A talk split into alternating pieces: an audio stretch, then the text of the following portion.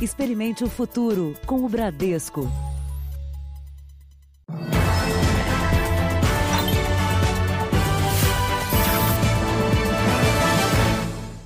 Boa noite. Boa noite. Cerca de 29 mil pessoas já se recuperaram da Covid-19 no país.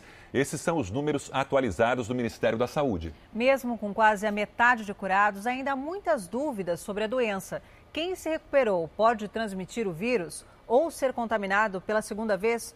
O JR conversou com uma infectologista para responder essas perguntas.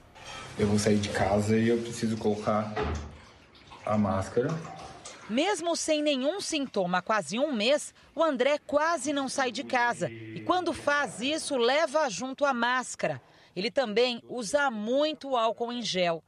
Toda vez que eu saio, quando eu volto, tem que.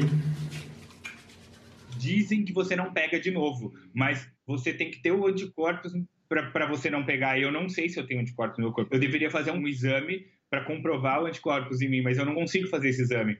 A ciência e a medicina ainda buscam muitas respostas sobre a ação do coronavírus. Em geral, pacientes diagnosticados com a Covid-19, que não apresentam mais nenhum sintoma da doença, podem sair do isolamento depois de 14 dias da contaminação. Mas há casos de pessoas assintomáticas que, mesmo depois desse prazo, continuam testando positivo. É o caso da Fernanda. Mesmo depois de quase um mês, meu exame continua acusando positivo e eu posso estar transmitindo ainda, então eu estou cumprindo isolamento domiciliar. Os especialistas explicam que o exame molecular que faz o diagnóstico da doença é muito sensível. Ele pode detectar apenas partículas do vírus em pacientes sem sintomas. Por isso, ainda se estuda se essas pessoas têm potencial de transmissão. Uma outra dúvida recorrente é se quem pegou a Covid-19 pode se contagiar pela segunda vez. A infectologista acredita que, pelo menos a curto prazo, não. E que a parcela de pacientes que não desenvolve anticorpos depois do contágio é muito pequena. É, não é que essa pessoa possa apresentar. Às vezes ela tem um nível de anticorpo muito baixo e parece que ela possa apresentar novamente. Não quer dizer que ele está transmitindo ainda. Então, isso pode ter também. Então, tudo é analisado é, caso a caso. Com tantas incertezas, uma regra vale para todos. Não é porque eu fui ou já tive o diagnóstico, eu posso descuidar ou de eu não usar a máscara no dia a dia, porque eu ainda posso ser um carreador deste vírus para dentro da minha casa. Veja agora outros destaques do dia. Boeing desiste de acordo de fusão com a brasileira Embraer. Palácio da Alvorada tem sábado movimentado um dia depois da saída de Sérgio Moro. Rio de Janeiro inaugura hospital para vítimas da Covid-19. Brasil tem 58 mil infectados por coronavírus. E a solidariedade das empresas e dos trabalhadores que ajudam a enfrentar a pandemia.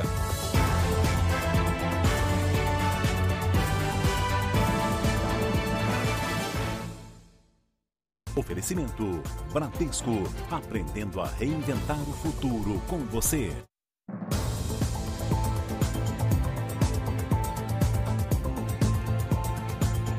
Mesmo com a falta de álcool em gel, é possível sim manter os ambientes livres do coronavírus. Pois é, a Anvisa emitiu um comunicado com uma lista de vários produtos que podem substituir com eficiência o álcool, desde que respeitadas algumas regras.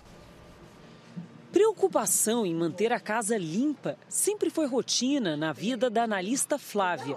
Só que agora virou quase uma obsessão.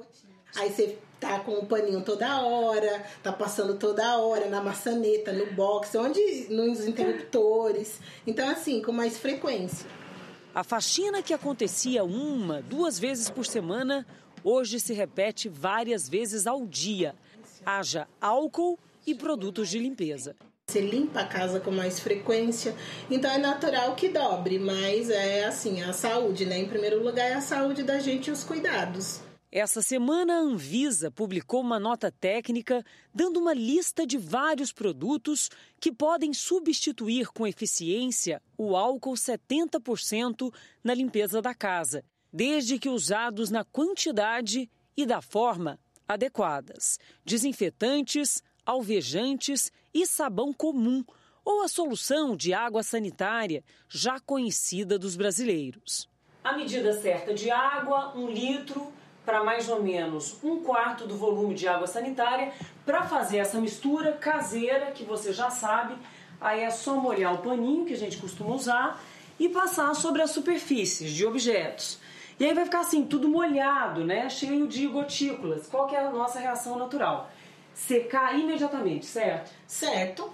Errado. Segundo os especialistas, para essa solução agir, você precisa deixar sobre a superfície por pelo menos 5 minutos. Só assim você vai matar o vírus. Se você for como eu e como ela, quiser deixar assim tudo bonitinho, faxina perdida, dinheiro jogado fora.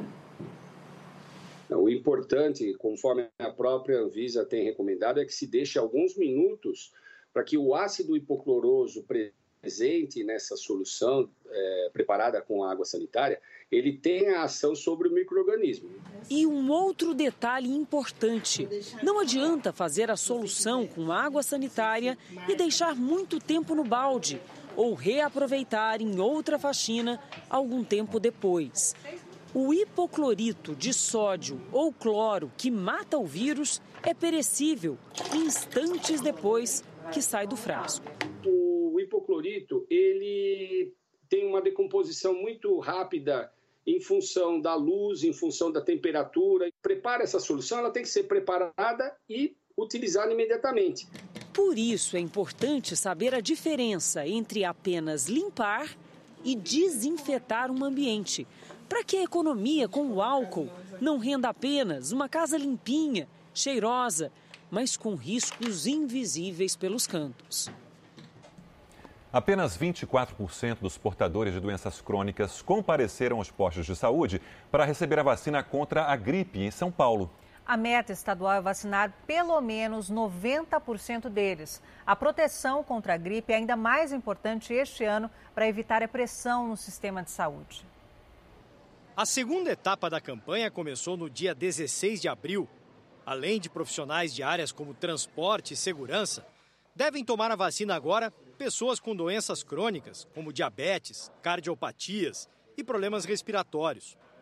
A meta do Ministério da Saúde nesta fase é imunizar quase 16 milhões de brasileiros. No estado de São Paulo, a expectativa é de aplicar a dose em pelo menos 90% de 2 milhões e 800 mil pessoas que são o público-alvo. Até agora, 24% foram vacinados. A imunização é contra três tipos de vírus influenza, entre eles o H1N1. Além da proteção individual que a vacina contra a influenza confere a quem é imunizado, a quem toma a vacina, existe indiretamente uma proteção também de comunidade, uma vez que esses vírus influenza vão poder reduzir a circulação no nosso meio. A proteção contra a gripe é ainda mais importante neste ano para diminuir a pressão sobre o sistema de saúde. É preciso reduzir internações de pacientes com influenza num momento em que cresce a necessidade de leitos disponíveis para doentes com a Covid-19. Justamente na redução de hospitalização pelos vírus influenza. Com isso, os serviços de saúde poderão se dedicar né, à ocupação dos leitos e de todo o atendimento à saúde, poderá focar no atendimento à doença Covid-19. A Juliana é diabética e faz hemodiálise três vezes por semana. Foi a um posto de saúde logo no início da campanha para tomar a vacina. A preocupação com o novo coronavírus vai continuar, mas para ela estar livre da gripe por influenza é um alívio. Depois que eu tomei a vacina, eu me senti mais tranquila. É, por conta da minha, da minha doença crônica. Todo mundo que tem a indicação para tomar a vacina tem que tomar sim. Com certeza. O Rio de Janeiro ganhou hoje um hospital de campanha destinado exclusivamente a pacientes com coronavírus. O hospital de campanha foi construído em apenas 19 dias e funciona no Leblon, na zona sul do Rio. O Estado cedeu o terreno de um quartel da Polícia Militar e a iniciativa privada se encarregou da montagem. O custo foi de 45 milhões de reais para equipar o hospital com o que há de mais eficiente para o tratamento da Covid-19. Além de respiradores, o paciente terá direito a tomografia computadorizada, radiologia digital, laboratório de análises clínicas, entre outros equipamentos. É importante ressaltar que esse aqui é um hospital de alta complexidade, né? não é um hospital é, de baixa complexidade, mas sim a gente tem poder de resolução completa dos casos aqui. O paciente não vai precisar sair daqui para fazer nenhum tratamento complementar. A ocupação desta unidade será gradual. Até o fim do mês, 200 leitos estarão prontos. É uma corrida contra o tempo. A previsão é de que nas próximas duas semanas, o estado do Rio de Janeiro tenha em funcionamento 10 hospitais de campanha, oferecendo mais de 2.500 vagas para desafogar o sistema público de saúde, que já está no limite do atendimento. Além do Leblon, o estado terá hospitais de campanha em Campos, Nova Friburgo, Casimiro de Abreu, Duque de Caxias, Nova Iguaçu e São Gonçalo. E outros três na capital, em Jacarepaguá, no Rio Centro e no Maracanã. Hoje, o Rio de Janeiro chegou a 6.500 infectados, com mais de 600 óbitos. O governo já traça um plano para a retomada das atividades econômicas baseado na ocupação dos leitos de UTI. Mas precisa que a população siga as regras de isolamento. Neste sábado de sol, a orla do Rio ficou cheia e muita gente não usou máscaras. 2 milhões e meio de máscaras vindas da China chegaram hoje ao Rio de Janeiro. A carga veio em um avião que pousou no aeroporto de Cabo Frio, na região dos Lagos. Vamos ao vivo com Fernanda Sanches. Fernanda, boa noite. Para onde vai ser levado esse material?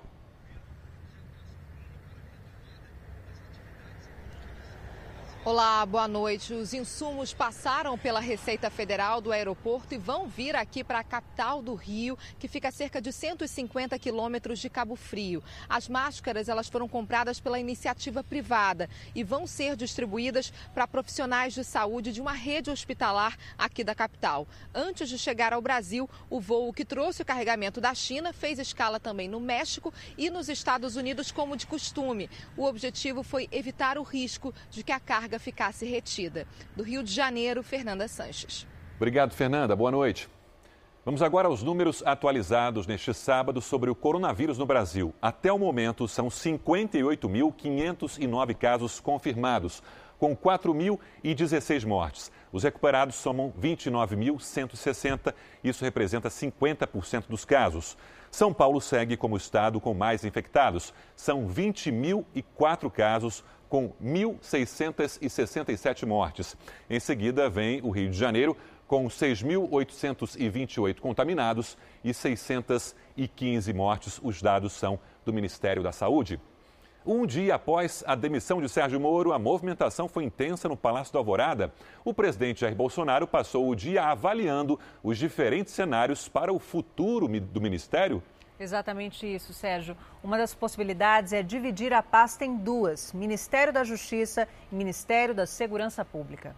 O sábado foi de entra e sai no Palácio da Alvorada. O presidente Jair Bolsonaro recebeu diversos deputados aliados. O chefe do Gabinete de Segurança Institucional, general Augusto Heleno, e o secretário de Comunicação, Fábio Van Garten, também estiveram lá mas a visita mais aguardada foi a do ministro da Secretaria-Geral. Jorge Oliveira é um dos nomes mais cotados para assumir o Ministério da Justiça depois da saída de Sérgio Moro.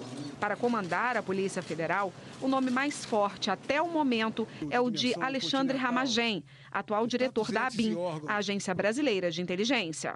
O presidente Bolsonaro também estuda desmembrar a pasta em duas, como foi no passado: Ministério da Justiça e Ministério da Segurança Pública. Ideia que já vinha sendo amadurecida desde o ano passado, mas que o então ministro Moro era contra. Agora, com a saída de Sérgio Moro, quatro secretários já colocaram seus cargos à disposição. Hoje de manhã, o presidente e o ex-ministro trocaram farpas pelas redes sociais.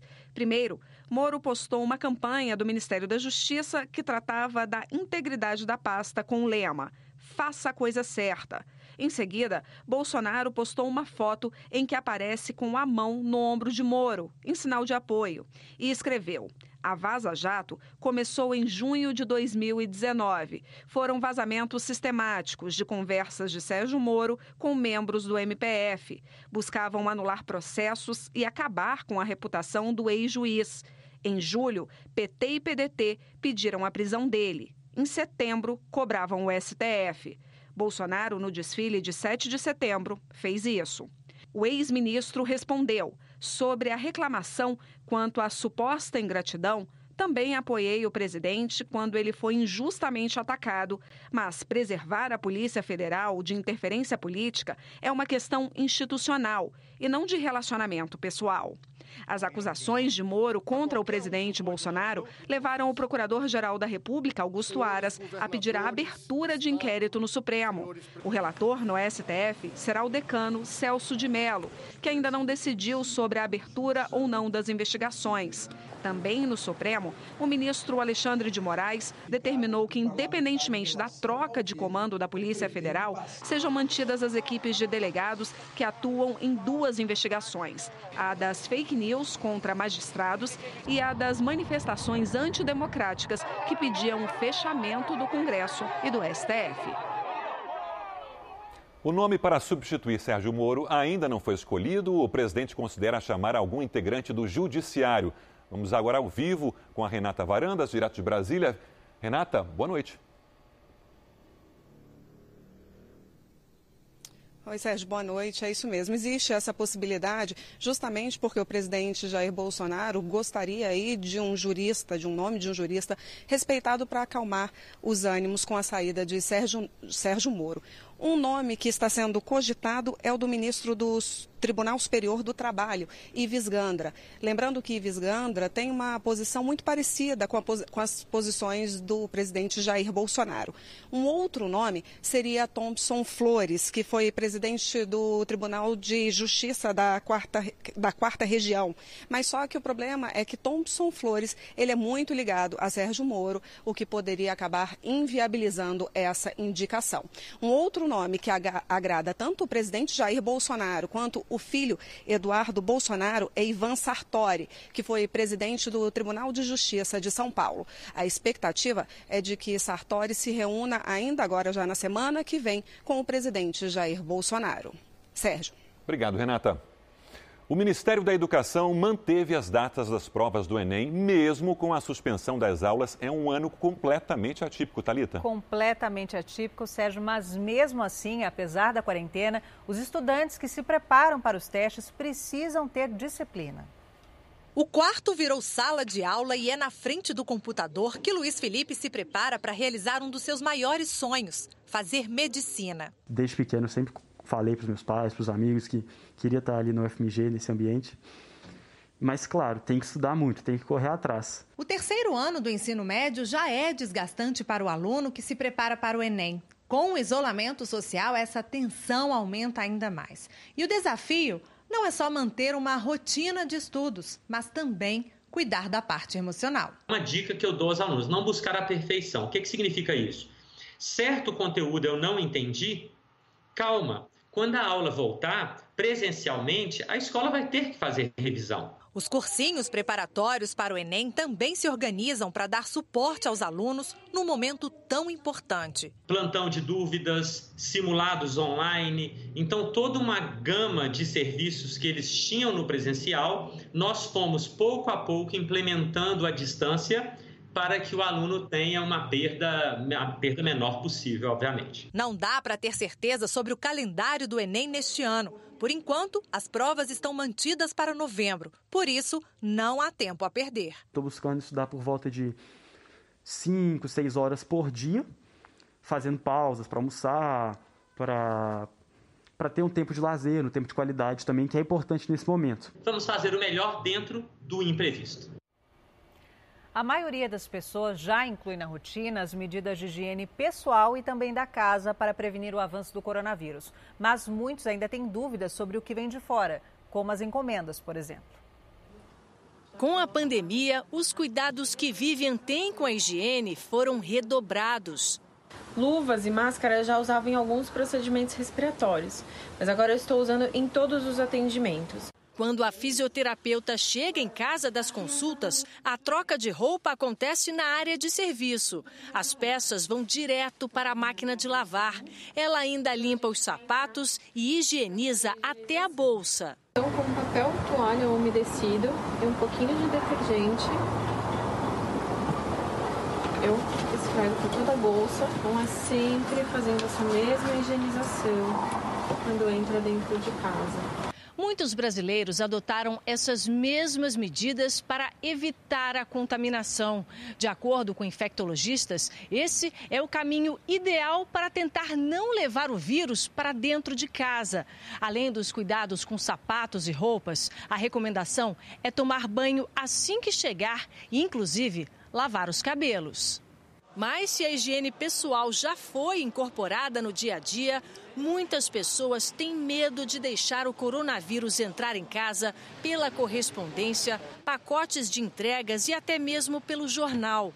Pesquisas mostram que o vírus pode sobreviver em condições ideais até três dias em superfícies de metal duro e plástico e até 24 horas em papelão mas nada que a lavagem das mãos não resolva. A grande questão é a superfície onde vem os produtos, que eles realmente podem, ali pode ter alguma coisa. Então, manipulou ali, higienizou, abriu, manipulou, higienizou as mãos, teoricamente você está protegido. Seguindo todas as recomendações, Vivian se sente mais segura para continuar trabalhando. Eu acho que ter esses cuidados dentro de casa e esses cuidados fora de casa eles te dão uma segurança para que você possa continuar fazendo aquilo que você precisa fazer. Uma empresa do Rio de Janeiro fabrica caixas de acrílico que podem ajudar a evitar a contaminação de médicos que tratam de pacientes com a Covid-19. Esse projeto foi desenvolvido por profissionais de várias áreas de forma voluntária. O equipamento tem 50 centímetros de altura, 60 de largura e custa em média 300 reais. Durante a intubação é um período onde há maior contágio da equipe de saúde, porque justamente a gente vai acessar a via aérea do paciente, que está cheia de secreção. Então, assim, essa hora é crucial. A gente põe essa caixa por sobre a cabeça dele, né? O paciente ele entra na caixa literalmente e uma face da caixa a gente tem dois orifícios, onde a gente consegue introduzir a mão em uma parte do braço por ali e aí sim a gente consegue fazer a intubação com toda a segurança. A ideia da caixa de acrílico surgiu há alguns meses na Ásia durante a pandemia do coronavírus. Por aqui, uma empresa carioca desenvolveu o equipamento. O protótipo está em teste em dois hospitais do Rio. O Hospital Central do Exército e o Federal de Ipanema receberam as doações. Ao todo, foram cinco caixas fabricadas até agora. A ideia é expandir a produção para todo o país. Para isso, o material deve ser oferecido por fábricas indicadas pela empresa que desenvolveu o projeto no Rio. E a ideia é que a gente consiga difundir uh, a caixa para, enfim, que todos os hospitais tenham mais de uma unidade, pelo menos, para o hospital. Né? Durante a pandemia do coronavírus, as vendas em lojas online tiveram um aumento de pelo menos 18%. Os descontos também ajudaram os clientes na hora de fechar a compra pela internet em época de isolamento social. De quarentena, Júlia teve mais tempo para navegar na internet e pesquisar produtos e preços. Como ela acabou de se mudar, comprou muita coisa que precisava para a nova casa. E, segundo ela, gastou metade do que se tivesse comprado em lojas físicas. Aspiradores de pó. Fora isso, também teve cafeteira elétrica, teve tapete para o corredor, teve outro kit de lençol que ainda está chegando, toalha para mesa. Vendas online dispararam no período da quarentena. Uma pesquisa mostrou que na primeira semana de abril, o comércio eletrônico registrou alta de 18,5%. Que mais influenciou foi a venda de eletrodomésticos, produtos de informática, casa e decoração e eletrônicos. Os chamados itens de giro rápido, como alimentos, também estão na mira do consumidor. Venderam quase 22% a mais. Os bens duráveis ou então até bens de luxo, é, a gente vê que está tá havendo uma queda porque as pessoas vão adiar um pouco esse consumo. Para atrair mais clientes, muitas empresas resolveram dar frete grátis e assim diminuir o valor que seria pago originalmente. Entre os dias 19 e 25 de março, mais de 70% dos produtos de moda e acessórios de lojas na internet que foram consultadas foram enviados sem cobrança de transporte. Quem já vendia pela internet saiu na frente. Quem ainda não fazia isso achou no e-commerce um jeito para sobreviver. A filosofia desta loja especializada em roupas plus size ou de tamanhos grandes é oferecer à cliente um espaço físico confortável para que ela possa vir até aqui e provar os produtos. Mas não teve jeito não. A pandemia fez o dono reinventar o negócio. O site, que era apenas institucional, se transformou rapidamente num canal de vendas. Em 45 dias aí de pandemia, a gente evoluiu com o site o que eu precisaria de seis meses ou um ano para levar ele neste patamar de funcionalidade, né? Daniel viu em pouco tempo o faturamento online se tornar a base financeira das lojas dele.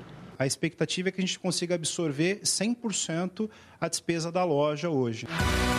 Comodidade, entrega rápida e descontos. Benefícios que podem fidelizar a clientela da internet para muito além do coronavírus. Elas experimentaram, é, podem ter tido uma boa experiência, visto que funciona, que a entrega ocorre direitinho e tudo mais, e aí elas continuarem comprando.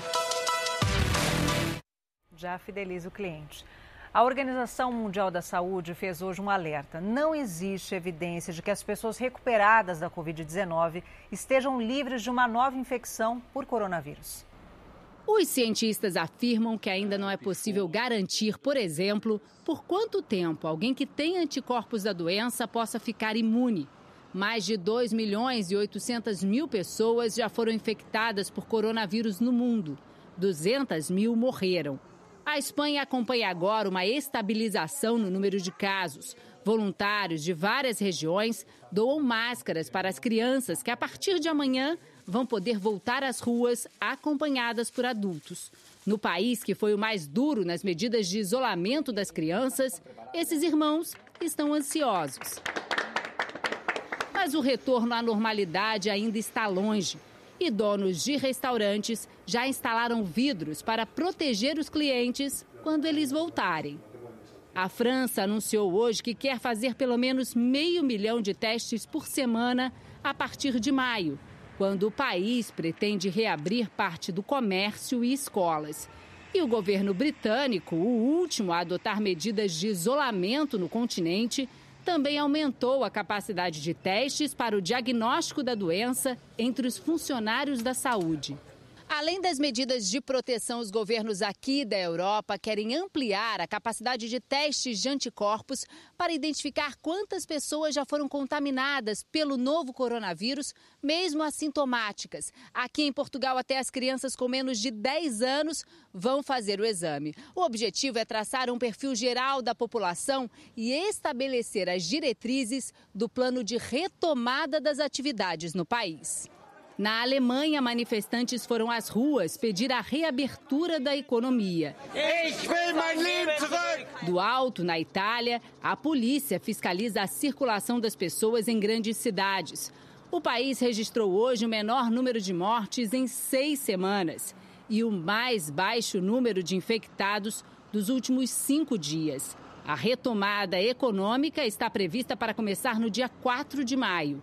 Tanto na Itália como em Portugal, 25 de abril é feriado da liberdade, dia que marca o fim de regimes ditatoriais. Em tempos de distanciamento social, a tradicional festa foi adaptada, mas não esquecida.